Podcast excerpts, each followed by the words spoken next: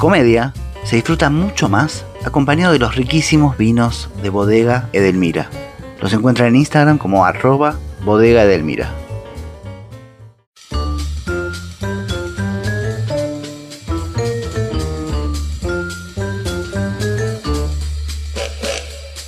Hola, mi nombre es Adrián Lackerman y esto es Comedia, un podcast sobre humor. Sebastián Weinreich es actor, guionista, comediante y conductor de radio.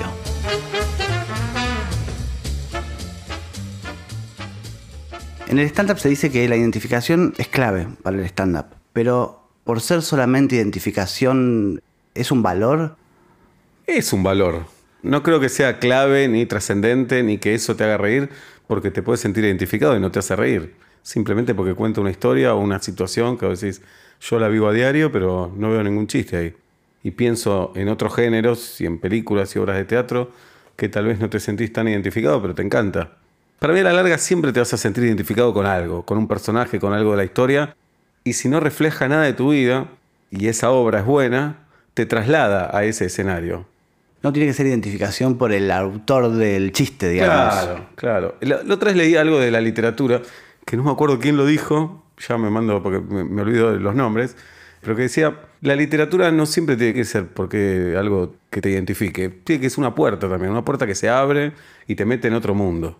Entonces vos ves, no sé, Pulp Fiction, y no me identifico con ninguno, la verdad. Pero buscas a tu héroe, entonces de repente sí te empezás a identificar. Ninguno vive la vida que vos vivís acá en Corrientes y Callao.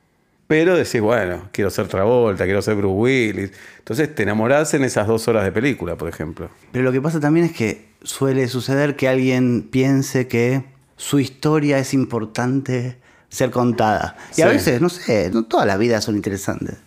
Para mí sí, las vidas son interesantes, pero hay que ver cómo la contás para que sea interesante. Viste, se habla de la literatura del yo y todo eso. Claro, si vos contás tu vida, no sé, soy Adrián Lackerman, nací tal día, fui a tal colegio, no, y ponele pimienta. Mostrame por qué la llevaste a ficción. Eso. Los que te dicen, no, es tal cual mi vida. Eso no es un valor tampoco. Si lo vas a llevar a una obra de teatro, un monólogo, un cuento, no, tiene que tener una carga que justifique que lo hiciste ficción.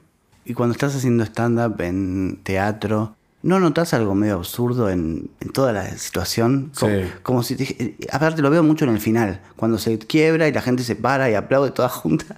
¿qué está pasando acá? El teatro es absurdo desde ahí. Está el pacto con el espectador, porque vos llegás al teatro en Corrientes y Callao, y está Mercedes Morán ahí, que es- sabés que es Mercedes Morán, con Juan Leirado, que sabés que es Leirado, pero bueno, son dos actores del carajo que te llevan a ese mundo. Y decís, bueno, están actuando y está el esfuerzo de todos al principio de firmar ese, ese pacto, y si la obra es buena y los actores son buenos, vivís en ese mundo. Y si no, te acordás todo el tiempo que estás en Corrientes y Callao y que esos dos actores los viste en intrusos el otro día y no te lo crees. El stand-up es más riesgoso porque no es ficción.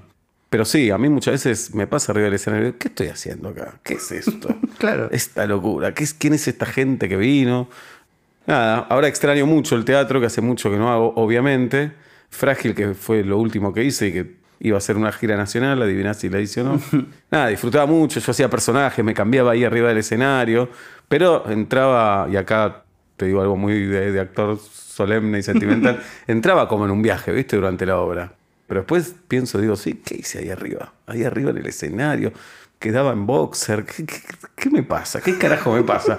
¿Qué pasa con mi autoestima? Decís, está muy arriba porque vos crees que, no, yo voy a contar esto, me van a ver a mí, y está muy abajo también porque necesitas que la gente te quiera y te preste atención. Es como una ciclotimia de autoestima extraordinaria. Y la decisión de hacer personajes y no hacer eh, stand-up clásico, digo, ¿tiene algo que ver con algo de actor o de más prestigioso? Quiero decir, supongo que eh, hacer personajes es más prestigioso que el stand-up. Si te importa eso también. Sí, es una boludez, pero es verdad. Es algo como que alguien dijo, bueno, esto es más prestigioso, más teatro, qué sé yo. No, hay una búsqueda y casi una necesidad de que me gustaba hacerlo, con total respeto y algo de vergüenza. Digo, trabajé con Peña y se lo vi hacer a Fernando muchísimo. Él era de otro mundo igual. Eh, y me parece que hay algo ahí. Y me parecía que una hora y cuarto, hora y media de stand-up es un montón. No tengo tanto para decir como monologuista y me parece que se termina el chiste también. Aún así te digo que tal vez lo vuelva a hacer un día solo monólogo. No sé. En este momento siento eso y sí, puede haber algo como más snob. Decir, mira, no hago solo stand-up. Pero es una pelotudez. ¿Y el proceso de creación de eso cambia del stand-up? Sí, un montón. ¿En un qué? montón. Y tuve una directora, que es Flor de Agostino.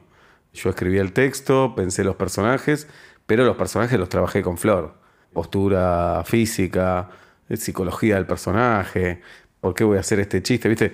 Como alguien que hace stand-up trata de meter chiste todo el tiempo. Y Flor me decía, pará, ¿por qué un chiste acá? A veces el chiste es la situación o no tiene por qué haber un chiste. Entonces, en Frágil me banqué más momentos donde no hay chiste y los disfruté muchísimo y me parece que hacía más sólida a la obra. ¿El público te direcciona más con su risa o no risa? Debe ser diferente cuando haces personajes que cuando haces stand-up, ¿o no? Sí, marca, marca el público. Marca sorprendentemente. A veces decís, mirá cómo funciona esto y para mí no es tan bueno y al revés. Que a veces decís, ahora viene este chiste, la rompo, la rompo, la rompo. Llegó el chiste y nada te convence, nada te conforma. Y a veces, algo ya del colmo de la neurosis, haces un chiste de mierda, se cagan de risa y te sentís un chorro. Digo, se están riendo de esto, soy un hijo de puta porque rematé diciendo la concha de tu madre. Pero bueno, si yo fuera espectador seguramente me reiría también. Pero sí, sí, sí, pasa eso. Y a veces pruebo cuando se ríen mucho con algo. Por ejemplo, termino y, digo, y la concha de tu madre. Un día digo, a ver, no lo voy a decir. Lo remato como remata el chiste y no se ríen tanto. Entonces digo, voy a decir la concha de tu madre. Si funciona más, ¿qué me voy a hacer? ¿No? El chiste está hecho. Con la concha de tu madre funciona más. Bueno, lo hago con la concha de tu madre. Pero eh, Sí. ahí es donde te, te dirige en medio del público. En el- Un poco sí, pero no me molesta en ese caso. Y después hay otras cosas más misteriosas. Hacía un chiste de Dios, una parte de Dios vestido de rabino, qué sé yo. Eh, no me acuerdo bien cómo era el texto, pero decía, si Dios hiciera tal cosa, yo decía, pero a Dios le chupa un huevo gritando. Y nunca funcionaba. Y a mí me da bronca porque decía, para mí es buena esta situación, porque estoy respondiendo a todo lo que Dios debería hacer. Y un día dije, no tengo que gritar más. Entonces lo decía más como susurrando, pero a Dios le chupa un huevo. Y se empezaron a reír ahí. Y es una dictadura también, ¿viste? Sí, eso te iba a decir. es una dictadura la del público, sí. Y eso que me decís es con personajes. No, ahí estoy cambiándome en esa parte, justo. Ah. Que es la parte que más me gusta. Me divierte. Siento. No sé, e- es un cliché también, te debe pasar. Como tenemos problemas en la vida, fuimos tímidos, qué sé yo, y encontrás en el escenario, en la radio, en la escritura, un espacio de libertad, de autoconocimiento, de, expresarse. Encontrás algo, perdón por ser cursi, pero de casi el sentido de la vida. Sentís que hay vocación, hay profesionalidad y hay algo de amateur también, que tiene que estar siempre para mí. Lo nombraste a Peña recién Sí. y con todo esto que decís es como el, el sumum Peña de, de la libertad y de, todo eso. ¿Por qué era tan grosso Peña? No, primero porque la naturaleza o alguien le dio un talento como a Messi, a Maradona, a Charlie García, y lo hizo único. En radio lo hizo único. Por las dudas, alguien debe estar escuchando ahora que no lo escuchó a él. Fernando hacía 20 personajes a la vez que hablaban entre sí, se encimaban. No era lógico que alguien pueda hacer eso. No, sí, era como un virtuosismo imposible. Increíble. Y después se formaba también. Tenía una sensibilidad extraordinaria y unas ganas de profundizar también que se lo daba esa libertad. Él era una persona muy libre, que eso también trae mucho dolor también, porque no estaba atado a nada, entonces no tenía de dónde agarrarse. Y en el escenario no tenía límites. Él no tenía límites. Igual la gran genialidad de él era su talento y su inteligencia, no la provocación. Provocar es fácil siempre. Sí, es como lo que quedó más mediático de él, esa parte. Sí, porque es la regla de la tele y es una pena. Y me parece todo su talento radial y teatral es muy difícil que entre en el contexto tele. Muy complicado. Sí. Sí, no sé. El programa de Mauro Viale mostró la pija. A Majul cada vez que iba lo volvía loco. Fui testigo. Se quiso cortar la- el brazo una vez. Sí, le apuntó con una pistola a Mirta. Sí. Spoileando el Joker. ¿No? Claro. Siempre me llamó la atención la reacción de Mirta. Muy tranquila. Eso demuestra que es la uno, Mirta. Sí. Podés pensar lo que quieras de ella, sí, pero es la sí. uno. Peña le sacó un revólver y ella, no, Fernando, no, no vengas con eso. Increíble. A mí me hacen eso, una nota en vivo, muero ahí de un paro cardíaco. Sí, no, pero aparte de eso habla también de un control de todo. Total, total. Y diciendo, esta es mi mesa acá, ¿no? A mí no me van a matar acá, ¿no? Yo soy Mirta Legrand, ¿qué te pasa? Eso es lo uno. Bueno, y Fernando tenía todo eso y muy genial, muy genial. Yo volví a escucharlo hace poco y mm, yo siento que él hacía un humor ideológicamente de derecha. Era más injusto con Palito que con los personajes más chetos y que cuando no era personajes develaba como una parte, no sé, más gorila. O sea, ¿está bien encasillarlo como humor de derecha? A mí no me gusta tanto eso. No estoy de acuerdo con lo de Palito y Reboira Lynch, por ejemplo. Me parece que en esa época no me ponía a pensar a quién le pegaba más. Pero si lo pienso ahora, me parece que era bastante parejo. Porque a Martín Reboira Lynch lo mostraba como un pelotudo, Sí. un hijo de puta y un garca. Yo tengo la sensación que lo quería. Pero también era palito, Fernando, ¿eh? Porque salía con pibes como palito. Y si lo pensamos ideológicamente, creo que sí, era más volcado a un centro derecha. De hecho, era amigo de Michetti, de Macri, no tenía problemas en reconocerlo. Sí. Y no dejaba de ser un pibe de San Isidro, que creció ahí Claro, también. claro. Y él lo decía abiertamente.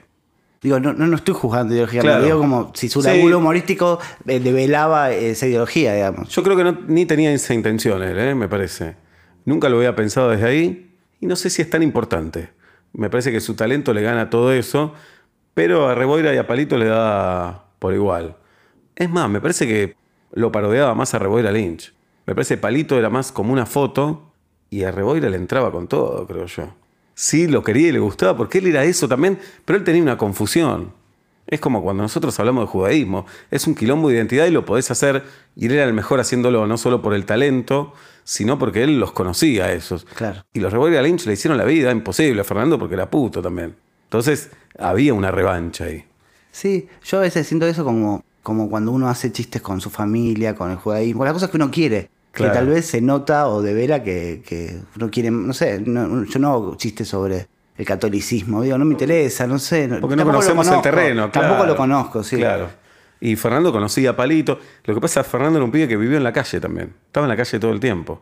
Me acuerdo que íbamos en auto, en algún momento me decía, "Es- ese es un taxi boy. ¿Cómo sabes que hay taxi boy? Porque los busco, me decía, vos no los buscás. Pero hay. Y lo mismo con los dealers, me decía lo mismo. Entonces era un pibe que estaba en la calle. Y ahí me parece sacaba a los personajes. Y vos con el humor político, ¿cómo te llevas?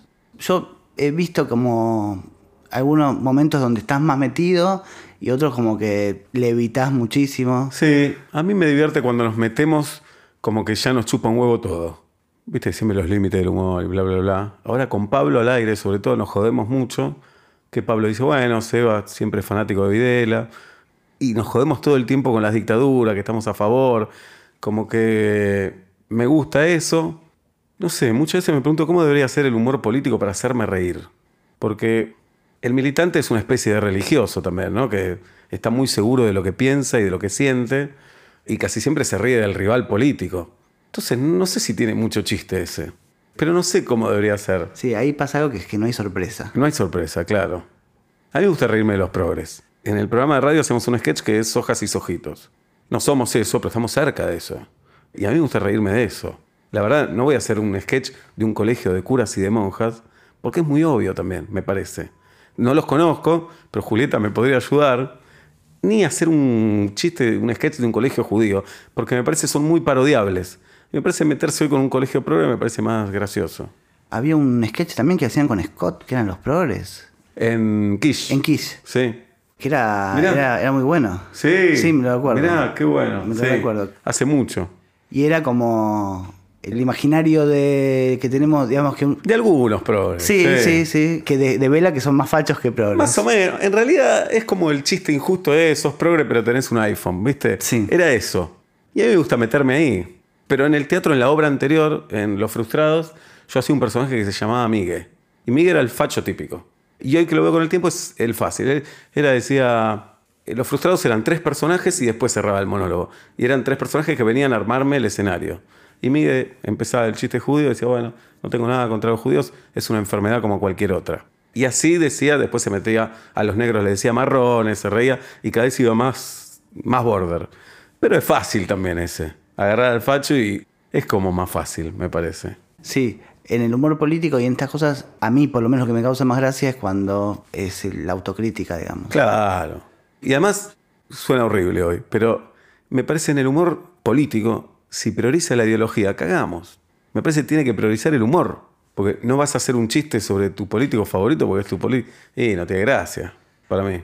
A mí me ha pasado de meterme en humoristas militantes que les encontrás en algún momento autocrítica o chistes sobre sus propios, pero hay que entrar también. entrar. Claro. Sí, pedir autocrítica es un montón, pero chistes, sí, dale. Si vas a hacer humor político, haceme reír de todo y reíte de vos, ¿no? Bueno, como lo de los progres, digamos. Claro, es eso, Sí, me sí, parece, ¿no? Kitsch a mí me gustaba mucho y era muy diferente a todo lo que hiciste vos Sí. eh, antes, después, mientras tanto. ¿Cómo surge hacer algo tan distinto? Y si, digo, se parecía más a todo por dos pesos que a, no sé, a, a la película, a la serie, al programa de radio, ni siquiera. Algunas cosas de la radio, pero muy poco, sí. Me parece que tiene que ver más con esa tradición. Me acuerdo cuando era muy, va, muy chico, joven, fui a ver a Dracy y a Belloso, los Mesh y dije, ah, esto me gusta, esto me gusta. Y después llegó Cha Cha Cha y llegó todo eso. Y viajé a Bariloche a hacer notas porque era notero y estábamos con Presta y con el perro, el camarógrafo, y le dije, che, hacemos un programa de cable pedorro, hacemos. Y le gustó en la producción y empezó a crecer después. Al principio ni usaba peluca y después empezó a crecer y Kish ya pasó a ser un programa y Presta, además de ser un actorazo, es un productor del carajo. Entonces él lo producía y buscábamos canciones para hacer los videos. No, y a mí me encantaba hacerlo. Y en un momento lo hacíamos en el prime time de Canal 13. Eran cinco minutos y a Petinato le encantaba también, lo vendía, lo vendía bien. Nada, había, qué sé yo. Estaba el porrómetro, como el chupetómetro de balada, donde la gente dejaba el porro. Había otra campaña que era No te drogues tanto. Había otra que se llamaba Debutá con Tony. Yo era Tony Carracedo. Y venía alguien y decía, yo debuté con Tony porque de ta, ta, ta, ta, ta. Una vez lo hicimos que un milico lo decía. Wanda Nara vino a decirlo. No sé, un montón de sketch. Y estaban los videos que eran como el hit. Y nos divertíamos muchísimo. Y aparte tenía dos cosas que eran lo más raro, que era que Presta no hablaba. Presta no hablaba. Eso era espectacular. para Buster mí. Keaton. No pasa en la tele. Buster Keaton era Sí. Presta. Una cara espectacular. Es raro en la tele que alguien No decida no hablar. Es muy ra- eh, lo pienso como en, o en polémica, viste, que tenían ahí Sí. atrás. En polémica no habla y no pasa nada. No pasa nada, claro, claro. Presta te hacía reír. Sí, sí, tenía caras, era sí, espectacular. sí. Y después me acuerdo del coreano también. El coreano, que era un chiste solo, era, ¿no hablas español? No, no hablo español. Scott hacía el doctor Felipe, estaba el Susano. Entonces era como una especie de selva que había un bicho de cada Eh, especie. especie, ahí Sí. está, de cada especie. A veces me mandan, che, este video de Kish, qué bueno que estaba. Me hablan por la voz. Soy Tony Carracedo. Esas cosas. Lo revisás y ves cosas de ese momento o de otros momentos que decís, uy, esto tal vez ahora no da o esas No, ahora cosas- no da, hay cosas que decís no dan. O no da, o tal vez te matarían por eso. Sí, sí. De hecho, había un, un video que hicimos, era con el tema abuela, abuela, ¿viste? De Sí, Magneto. Sí. Magneto sería. bueno, y actuó una señora, una señora grande, eh, que trabajaba en la productora, divina, no me acuerdo cómo se llamaba la señora. Vuela, vuela y hacíamos que la tirábamos por la ventana. Obviamente tirábamos un muñeco igual a ella y después la, la acostábamos en la vereda y como que la habíamos tirado. Sí, yo no le quiero poner moral a todo eso. Simplemente, digo, ya no me hace reír tal vez. La otra vez estábamos con Peto y dijimos, a ver, pongamos una película de Olmedo y Porcel. Y pusimos en YouTube Olmedo y Porcel. ¿Cuál vieron? Creo que expertos en pinchazos. Sí, es la más dura, digamos. Sí. la Bueno, más compleja, digamos. Primero veo dos comediantes del carajo, Porcel sobre todo, porque me parece con el guion, con guion rígido, Porcel era mejor que Olmedo, y en la improvisación era mejor Olmedo, pero los veo los dos ahí, tremendo. Y están en el hospital y pasa una enfermera y Porcel le toca el culo. Y digo, ah, no estaba bueno esto, pero porque no me hace reír. Digo, eh, me incomodo porque ya fue esa risa. Como hay un montón de humor que deja de causar gracia en un momento, que no sabes por qué. Estoy seguro que un monólogo de hace 15 años, algunos resisten el paso del tiempo y otros no. Eh, y por distintas razones. Algunos porque simplemente dejan de tener gracia y otros porque nos empezamos a reír de otras cosas también. Sí, supongo que si se evoluciona la sociedad, em, que van quedando las cosas viejas. Porque Claro. sí. Además, el chiste de tocar el culo a una mina, dale, boludo. Es eso. Sí, en sí, ese momento me imaginé un cine en la valle lleno y el público cagándose de risa. Y no lo juzgo. No, no, no, claro. No con la vara eh, moral actual, digamos, sería. Claro, yo trato de luchar contra la moral igual. Me parece una cagada que se meta la moral ahí. El otro día subiste el chiste de Sarah Silverman. Sí. ¿Lo contamos rápido no? Sí, dale. Que la sobrina le dice, tía, hoy aprendí en el colegio que Hitler mató 60 millones de judíos. Y Sara le dice, 60 no, 6. 60 hubiera sido imperdonable.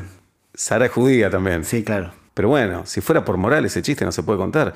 La tragedia más grande de la humanidad, te estás riendo sobre eso.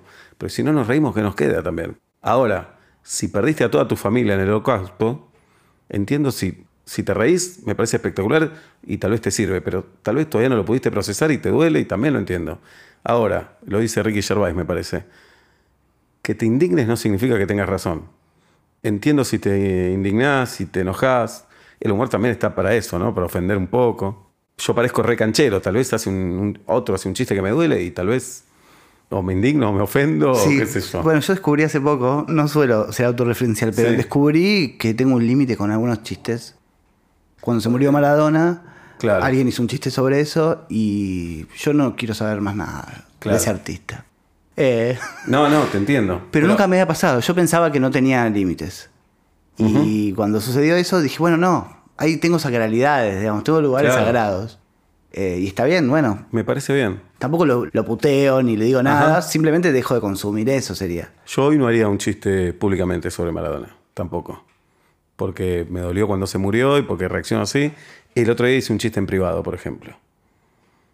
¿Quieres contarlo? Sí, lo puedo contar, lo puedo, lo puedo digamos, lo amé a Maradona. Eh, y estuve muy mal el día que murió y etcétera. La otra vez fui al médico porque me sentía mal, me hice hisopado, todo negativo. Y le cuento a mi hermano, no, el médico me vio bien. Me dice, ¿cómo se llama tu médico? Luque, le digo. Eso. y, nos reímos. ¿Entendés? Como. Eso es el chiste, ¿no? Sí, sí, sí, Es un chiste privado. Sí, sí, sí. Que es el que nos permitiríamos hacer con Maradona. Sí, y muchas veces depende quién lo haga, ¿no? Porque muchas veces dicen, y si este chiste lo hiciera Feynman, lo odiaríamos. Claro, porque hay un pasado ahí también. Claro. Depende quién lo haga. Bueno, sí, eso es lo que me discutía Tamara Tenenbaum sobre que, qué pasa si nosotros que sabemos que somos progres y somos buenos, entre comillas, todo el tiempo hacemos chistes antisemitas, antipobres, antiputos, etc. Digo, está bien, todos sabemos que somos buenos, todo eso, pero si estamos todo el tiempo reproduciendo esos chistes, bueno, no es raro. Está bueno eso. Eh, está bueno. Eh, el humor tiene que tener maldad. Para empezar, tiene que tener maldad. Me parece, si el humor busca levantar la bandera de la bondad, de la justicia social, de ser ecuánime, está muy preocupado por todo menos por hacer reír. Porque decir, bueno, voy a hacer un chiste que ofenda a tal, pero no al otro. Que no, bueno, eh, voy a hacer comedia. Es verdad, siempre me parece más interesante reírse de Hitler que de los que mandó a matar. Por algo todavía no nos reímos de Videla y de Galtieri, pero reírse es tocarles el orto también, ¿no? ¿Qué sé yo? No sé, no me acuerdo cuál era la pregunta. No, no sé, pero, pero también suelo pensar yo que es que la dictadura es muy reciente, no está cerrado. No está cerrado. No está cerrado. Y yo sospecho que las personas que vivieron el holocausto ya no están y... Pero hacían chistes, ¿eh? Pero sí, y hacían chistes adentro de los campos sí, también. Sí, claro. Pero fíjate como en Estados Unidos con las torres hicieron chistes al toque. Sí. Ayer me contaba Pablo Fábregas, yo no lo vi, que como los comediantes se habían sacado un comunicado diciendo nos vamos a empezar a reír de esto. Son tan organizados ellos que hicieron eso. Ah, no sabía. Después, una vez vino, cuando trabajamos con Peña, vino uno de los de Viven, Páez Vilaró a la radio, y ellos contaban que estaban ahí en la montaña y uno decía, yo le voy a reclamar a la aerolínea el pasaje de vuelta porque todavía no lo cumplieron. Entonces, sí, sí, el humor forma parte del dolor, de la angustia, qué sé yo. Bueno, eso es como la respuesta que siempre me hacen cuando pregunto sobre para qué sirve es como algo, eh, como un remedio, como una cura. Y una manera de comunicarse también, de hablarle al mundo. Nos salvó, a nosotros nos salvó. Sí, seguro. Nos salvó. Bueno, ¿vos sentís que haces humor judío? O la pregunta sería, digamos, si cualquier persona solamente por el hecho de ser judío hace humor judío. Es como el rock nacional, ¿no? Charlie es, es Lennon del rock nacional porque es argentino. ¿Qué sé yo? No, no, solo humor judío no. Me parece como que estamos autorizados, entre comillas, es lo que decíamos antes, porque sabemos de dónde venimos. Pero no, no creo que haga humor judío. Y cada vez hago menos, me parece. Menos chistes sobre el tema. ¿Pero qué sería el humor judío? No, está el, literal cuando hace chistes sobre judaísmo. Claro. Como hace Roberto, por ejemplo. Y Roberto se amplió también ahora. Y Roberto me gustó que encontré una vuelta que es la diferencia entre rusos y turcos. Claro. Que el que no es judío estaba un poco perdido ahí. Y encontró algo ahí que está buenísimo. Y conoce mucho el paño, Roberto, más que yo. Vamos a entrar a grabar la segunda temporada de la serie Casi Feliz. Y no hay mucho judaísmo en la primera temporada. Hay un poco con el personaje de Adriana Eisenberg, pero no hay un judaísmo explícito, me parece. Y acaba de haber un capítulo un poquito más Te estoy adelantando Sí, un sí, montón. sí, perfecto. Que el personaje vuelve a su club y qué sé yo. Hay algo ahí. Me parece que sí, hay como un modo literal de hacer chistes sobre judaísmo puntualmente. Y después puede ser que una especie de humor melancólico, eh, algo por el estilo, remita al judaísmo. Pero, qué sé yo, pienso el humor italiano también. Y siempre digo, hay un decálogo de Judy Carter en un libro sobre comedia, que ella, no sé, da 10 consejos.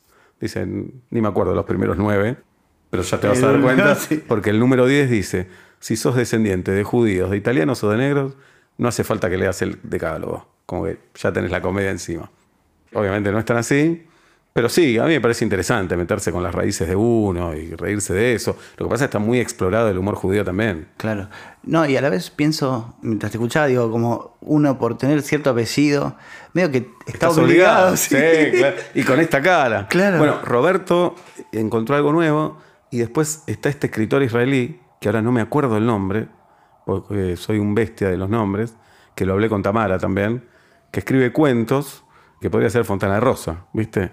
Y no es humor puro, pero tiene esa melancolía, tiene los chistes, se ríe del conflicto de Medio Oriente, eh, reflexiona con eso. Hay que preguntarle a Tamara, no me acuerdo cómo se llama. Bueno. Son cuentos cortos, están buenísimos. Como siempre encontrás algo más. Decías recién lo de los, lo de los yankees, que manejan como otra, otro grado de solemnidad, distinto, Sí. bajo, muy baja solemnidad. Sí. Eso es muy raro, no, no termino de entender bien por qué hay tanta sensibilidad acá y a la vez, ni siquiera acá, o sea, acá se le piden muchos límites al humor realmente, Sí. pero no se lo piden a otros géneros No, artísticos. al drama, al- a la telenovela, rarísimo. Y no sé bien por qué es eso. Y vos decís, porque digamos, la sociedad americana, uno diría, son más pacatos que nosotros. O es muy difícil también definir, porque son dos países muy grandes. No, y también, son muy grandes y, son muy distintos. muy Los distintos. estados son muy distintos. Sí, a mí me parece como ellos son tan organizados y profesionales para todo, como que la comedia ya tiene su reglamento. Y es, nos vamos a sacar de risa de todo, en el marco de la comedia entra todo. Acá igual me parece que si vas al teatro a ver un comediante, también entra todo. Sí. Me parece que con los medios masivos somos más así, más solemnes. Estaba allá, ¿cómo era el que se llamaba? Que iba un actor y lo hacían mierda entre todos. Sí, el roast. Sí. Sí, eso es muy raro. Alguien que permite que, Que lo maten. barden. Porque no es tan grave ese. Porque vine a divertirme. Iban grosos además. Sí, sí, sí, sí. Actores. eh, sí. Lo jodían con adicciones, Sí, con sí, sí, todo. sí. Claro, lo ven como un espectáculo. No ven que me estoy metiendo con Adrián Lackerman su vida. Al contrario, son amigos, se joden.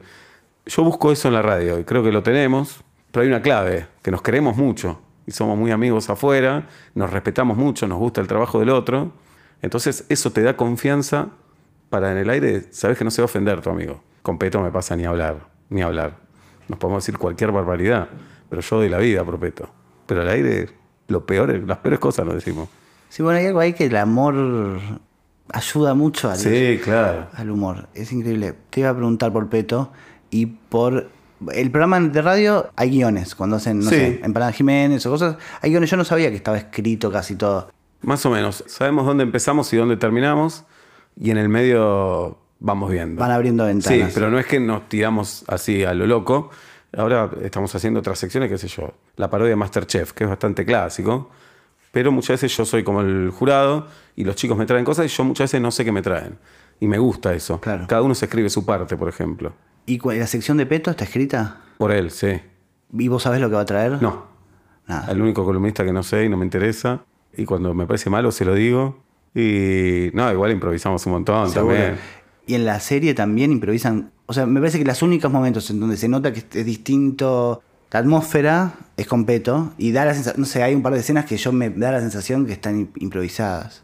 ¿Distinto a qué nivel decís? Con cierta, una frescura distinta o que yo lo percibo. Claro. Tal vez, Puede tal vez ser. porque uno sabe que se conocen Claro, y, que, y tienen trabajo previo, pero yo sospecho que esas escenas tienen otra libertad que pues, las de Natalie Pérez, digamos. Bueno, a Natalie no, casi no nos conocíamos, pero yo sentí que fluyó espectacular. Sí, no improvisamos mucho. Pero bueno, no siempre es una virtud improvisar, ¿eh? Tampoco. Y con Peto teníamos la escena, que después me di cuenta que Friends tiene una escena igual, que es la del piedra, papel o tijera, a ver quién se queda con el forro. El chiste de Fidel Castro es el que más me gusta Bueno. de, de la serie. Estoy llegando ese día al set y sabía que íbamos a grabar esa escena. Y cuando llego y le digo a Peto y a Hernán, al director, le digo, che, esta quiero cambiarla y quiero que hagamos un ping-pong de dictadores. para definirlo así, además del piedra, papel o tijera. Y tiempo después vi que Friends había hecho lo mismo sin los dictadores. Que hacen una escena Rachel Ah. y. Ay, boludo, la mujer de Brad Pitt. Jennifer Aniston. Qué machista, digo, la mujer de Brad Pitt y Jennifer Aniston. Que es a la única que no llamamos por su nombre en Friends. Claro. Bueno, Rachel es ella en realidad. Sí, sí, Qué boludo. Mónica y Rachel. Mónica y Ahí Rachel. está, soy un Pero- boludo. ¿Y por- discuten por la habitación? Eh, discuten quién se queda con el forro, con el Ah, preservativo. Hacen un piedra, papel o tijera también. Y yo le dije a Peto, no, metamos esto también. Ping-pong de dictadores. Y discutimos ahí sobre Fidel Castro. Que en el mundo progre, todo re Eso. complejo. Bueno, de lo que veníamos hablando. Es como el dilema progre Claro. número uno. Pero creo que había que desdramatizar eso. Digamos. Estuvo cuántos años en el poder. Y deja de ser una democracia. Ya sé, la discusión es más profunda, la igualdad, ya sé. Pero no lo votaron, está hace un montón de años. Bueno, se murió ahora, ¿no? En realidad, a mí me parece que hay un miedo a parecerse a otros. Como que si vos decís que eso no es una democracia, te vas a parecer a gente que no te gusta parecerte. Y sí. Es el riesgo de lo maniqueísta, digamos, de Claro. todo lo que pasa con decir cualquier cosa. O sea, o, o cuando uno discute sobre los oficialismos, si uno se va para el otro lado o no. Le haces el juego a la derecha. Sí, y por no hacerle el juego a la derecha, Sí, pero no es eso Sí. para mí. Yo creo que lo que pasa es que cuando está de acuerdo alguien que no te cabe, yo me siento mal. es un quilombo. Claro. Pero es porque somos prejuiciosos. Sí. Y a veces alguien que te cae bien dice una pelotudez y no decimos nada. Si lo dijera alguien que no te cae tan bien y salís a liquidarlo. Sí, sí, es verdad. Bueno, esto de Peto es también pensó en los en la importancia que le das vos en tu laburo al partener. Sí. Digo, lo pienso en Julieta, lo pienso en, bueno, en, En Peto, Pablo en también. Peto, en Kolowski, En Santi, sí. Presta. Bueno, a Santi no lo conocía. Lo conocía poco, pero yo dije, este va a andar. Y Hernán estuvimos de acuerdo los dos y lo llamamos. Y... Es muy talentoso, es muy Sí, talentoso. sí. De hecho, no. vengo hablando con Santi para la segunda temporada. Y él me decía, che, actuemos más, boludo. Nos quedamos con las ganas de hacer más escenas. Me encargué de que tengamos más escenas. Perfecto. ¿Cómo vivís ahora el tema de que el programa de radio esté grabado con cámaras? Muy bien. Va en vivo en realidad, no grabado. Perdón, bueno, sí. que- sí, queda grabado Queda también. grabado, sí, pero digo, me lo pregunto más para el momento más de humorismo o la parte más de ficción. Bueno, los sketches no salen. Eso. Ponemos una placa. Decidimos eso. Yo creo que en algún momento, tal vez, para hacerlo deberíamos usar vestuario, por ejemplo. Pero es un montón, me parece un montón. A mí me parece bien que no lo mostremos los sketches. Y lo otro que nos sacó son los chistes internos. Las caras que nos hacemos, pero que no van al aire. Chistes como, no sé, Sí, sí, que estás hablando de alguien y ya el otro día, algo. claro, el otro día aclaramos al aire con Julieta que Julieta y yo nos tentamos mucho cuando nos cuentan desgracias. Entonces, un día va a pasar. Digo, nos van a contar una desgracia al aire, vamos a llorar de risa, sépanlo. No es que somos insensibles, sino que nos ponemos nerviosos y nos reímos y se va a ver. Pero después, a mí me encanta que se vea, la verdad. Porque además no es que estamos hablando a la cámara, es como que la cámara nos espía. Se mete la cámara en el estudio de radio. Nosotros hacemos radio como hacía Badía con imagen de radio. Hacemos radio y la cámara nos muestra. Y el oyente tiene la oportunidad de vernos o escucharnos. No está obligado a vernos. Pero yo veo cómo crece la audiencia en las plataformas y la verdad que negar eso es una pelotudez. Sí, pero no que te, que te muestra engranajes o cosas así. Y eso, o sea, no le quita. No, no, hay gestos radiales cuando alguien está enganchado, cuando pide una tanda, le pregunto a Guido qué onda, pero digo, hagámoslo, ya está, que el que quiera ver que lo vea. Guido es el productor. Sí. Y el proceso de los guiones que hacen o las ideas que se tiran en el programa, digo, para ser un programa de diario, suele ser que te traen ideas más de lo que vos debes aportar seguramente. ¿Y cómo es el proceso, digamos, creativo de, me imagino, no sé, eh, ejecutar ideas ajenas que te enganchen a vos a tu, a tu formato? Sí, yo venía hoy pensando esta charla que íbamos a tener un poco. Viste que pensás frases inteligentes para decir. y Sí, que después no las Ahora no, no apareció ninguna. Y no sentí que me hayas dado el pie. Te tendría que haber hecho Ah. preguntarme tal cosa. Pero decía, ¿cómo vivo yo? ¿Cómo es que vivo? ¿Cómo, ¿Qué me pasa? Y digo, yo vivo como guionista y como un hombre de radio. Así. Muchas veces te dicen, ¿con qué te quedarías? ¿Con la tele? El tele? Va. Entonces yo me quedo con la escritura y con la radio. Esto lo tengo claro porque vivo así mi vida. Yo veo un hecho en la calle y pienso cómo lo transformo en guion o cómo lo cuento en la radio. Esto es así. Entonces así me voy alimentando para hacer el programa. Vamos chateando durante el día. Tenemos muchas secciones ya de, de años. años. Entonces alguien tira, che, hagamos cabañas a Muchaste con esto, por ejemplo. Y después hay sketch que llamamos más unitarios, que es, por ejemplo, no sé, eh, Julieta y Pablo son un matrimonio, yo soy el mozo. Sí. A mí eso me encanta. Esas pelotudeces me encantan. El otro día íbamos a abrir de una manera y abrimos de otra. Se nos ocurrió un sketch que era una pelotudez. Que Pablo me pedía agua con gas y yo siempre le llevaba sin gas. Mientras ellos discutían de otra cosa. Sí. Y yo aparecía cada 20 segundos, toma el agua, no, te dije con gas. Uh, perdón, sin gas. Bueno, con todo así es una mierda, tampoco No, fue no, tan no, brillante al aire. Pero se va armando, es como un equipo. Vamos chateando durante el día, vamos tirando ideas y ahí en la radio definimos. Hay mucha química entre nosotros, me parece, y que nos entendemos. Y Guido entró de manera maravillosa también. Guido entendió todo. Eh, Dolina decía como que mermaba mucho el humor cuando eran dos. Estaba solo con Barton y que siempre que, que aparecía el tercero, estaba Gillespie, siempre era mejor por las cosas que se generaban de a tres. Estoy ¿Por qué es eso? si el tercero es bueno, ¿no? Si lo- los tres son buenos. En este caso, Pablo es el que rompe la mesa, en el mejor de los sentidos. Es el que se hincha las pelotas de nosotros, el que dice ustedes se tienen que comer la boca. Yo le digo a Pablo que salgo con la mujer. Sí, sí, Como sí. que eso se lo puede decir un amigo al aire nada más. Sí. Me pongo a hacer radio con un desconocido. Yo no le puedo decir eso al aire. A Pablo se lo digo y no nos ofendemos. Entonces toca otra tecla, Pablo. En realidad hay una clave que nunca decimos. Che, discutamos o llevémonos bien. Hay como libertad de acción, libertad de conciencia. Entonces al aire hay un tema y con ese tema cada uno dice lo que piensa. Claro. Y a veces vamos los tres de la mano y a veces los tres distintos, pero casi siempre es un 2-1. 2-1. La mayoría, no, la mayoría no, pero 55% ponerle Julieta y yo contra Pablo, pero no siempre es así, ¿eh? No, lo que sospecho es que aparece el conflicto cuando hay equipos. Claro, claro. Que de eso se basa Sí. el arte dramático, te Exacto. diría. Pero eh, el otro es Julieta tiró que le encanta ir a Aeroparque a ver cómo aterrizan y despegan los aviones. Y Pablo y yo sacados contra eso, sobre todo yo, en ese sentido. Que lo pienso fuera del aire y me chupa un huevo. Si a Julieta le gusta que vaya, que me jode. Claro. Pero al aire doy la vida por eso. Al aire dejo todo por eso. ¿Y no hay Se un conflicto ahí con cuando tenés que eh, defender una idea que no te corresponde? O sea, yo sé que está dentro del, del No, no, marco de cosas. Es que al aire yo digo, ¿cómo te va a gustar eso, Julieta? Dejate de joder. Y odio que al aire me, me diga que no le gusta el padrino. Fuera del aire me chupa un huevo. Digo, Juli, no veas el padrino si te embola, boluda. Pero al aire, cuando me dice que, no sé por qué, nos transformamos al aire. Claro, pero- Es como un personaje también, Sí, pero sí. me lo creo. Entonces me dice al aire que no le gusta el padrino. Me da una bronca a mí. Pero fuera del aire me chupa un huevo. Claro, pero eso también pasa con los, cuando ves los panelistas políticos Es eso. que sobreactúan un enojo con el otro Es eso. para el show, digamos. Claro. Pero no te genera un conflicto como decir, bueno, alguien va a pensar que yo realmente me, me molesta mucho, que piensen que me molesta que no les gusta el padrino. Siento que el oyente entra en el código. Como que en ese momento todos dejamos la vida por eso. Claro. Y me parece algo hermoso y sin querer una gran parodia a lo que vos decís. A los paneles de fútbol también, los Sí, paneles totalmente. de política. Viste que a veces se pelean por unas cosas. Entonces, nosotros ya nos peleamos por pelotudeces, de entrada. Claro. Ya nos peleamos por pelotudeces. ¿Ves? Y con respecto al humor político que me preguntabas antes, el primer programa dijimos a todos los intendentes que quieran poner guita, bienvenidos. Eh, estamos regalados. si inauguraron un tobogán, se lo vamos a decir. Y si no lo inauguraron y quieren decir que lo inauguraron, también lo vamos a decir. Me parece que me gusta eso a mí. Me gusta Pero eso. ¿por qué? ¿Qué te da eso? O sea, como fuera de guita, pero que No, no, porque hay algo, vos ves los medios y ves algunas notas que decís, esto, esto es pago. esto está pago. Sí. Yo creo que no, lo sabemos nosotros porque trabajamos en el medio y un espectador, una espectadora inocente no tiene por qué saberlo. No. Como nosotros no sabemos los trucos de los arquitectos, por ejemplo. claro. Eh, entonces me parece que está bueno joder con eso. A veces ves como cambian de opinión en 10 minutos. Sí. Está buenísimo cambiar de opinión, pero cuando es tan rápido y tan notorio. Sí. Y el público cuando arrancó Metro y Medio, que no era Metro y Medio, que era. Tenías un rango etario de oyentes marcado. Ah, cuando empezamos en X4 con Sí. Julieta. Nun A.